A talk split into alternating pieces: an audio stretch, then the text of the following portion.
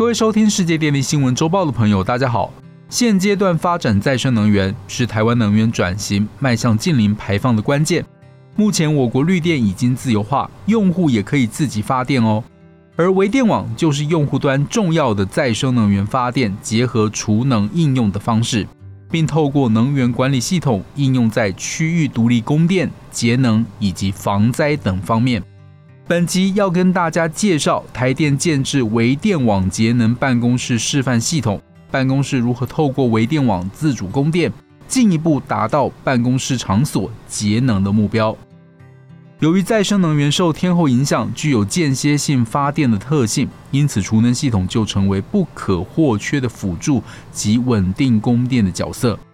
本微电网储能系统是由能源管理系统 EMS 所控制，具备了有零到六十千瓦的连续放电能力。总储能电池容量为一百九十二千瓦小时，平时依据用电负载与再生能源发电情形进行充放电工作，同时也可作为充电桩的补充电源。整体系统运作可依据一年四季不同天候条件进行最经济的电力调度，充分利用绿能及减少市电用电，借以达到办公室节能的目的。除了避免超出电力公司用电契约容量而支付违约金外，也可以应用储能系统最佳化的充放电策略，进而调降契约容量，达到降低每个月办公室的用电费用。利用绿能，除了能够减少碳排量之外，还可以让办公室用电量降低。在晴天尖峰时间下，当绿能供电大于办公室用电时，可以将多余的绿电储存在储能系统内，基本上都可以供应办公室用电。而当没有绿能，而且储能无法满足办公室用电时，就会由一般市电来供电。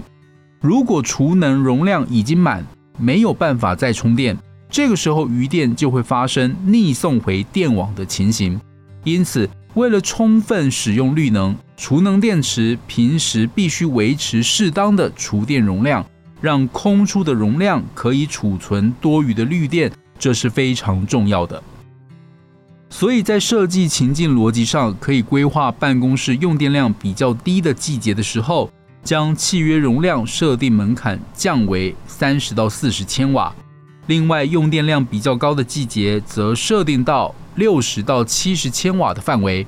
每天储能运作前维持的设计量在四十帕到六十帕。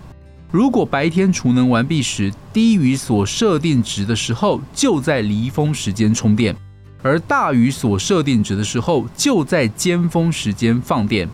当市电供电超过所设定的契约容量，也就是市电超过上限的时候，储能系统必须放电，保持市电需量低于所设定的契约容量。当太阳能发电大于办公室用电的时候，就可以将多余的绿电储存在储能系统上。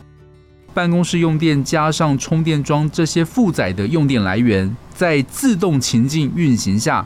当绿能有供应时，就以绿能优先供应负载；当绿能发电量不足以供应负载时，可以选择由储能或市电补充用电需量。本微电网节能办公室预估发电量为每年一百零三点三百万瓦小时，而如何因应再生能源的间歇性与变动性，也就成为电力系统的重要课题。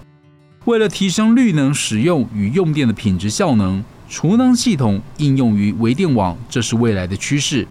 在此同时，近来储能技术的快速发展，恰好可以为电力系统调控。提供一个强而有力的工具，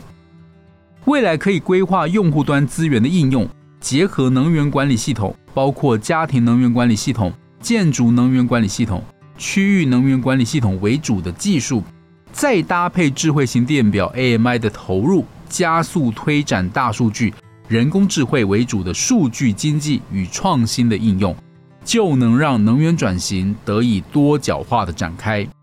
以上是本周世界电力新闻周报的整理报道。电力的大小事，我们会持续密切关注，并且跟大家分享。若喜欢我们的频道，欢迎与好朋友分享哦。我们下周再会。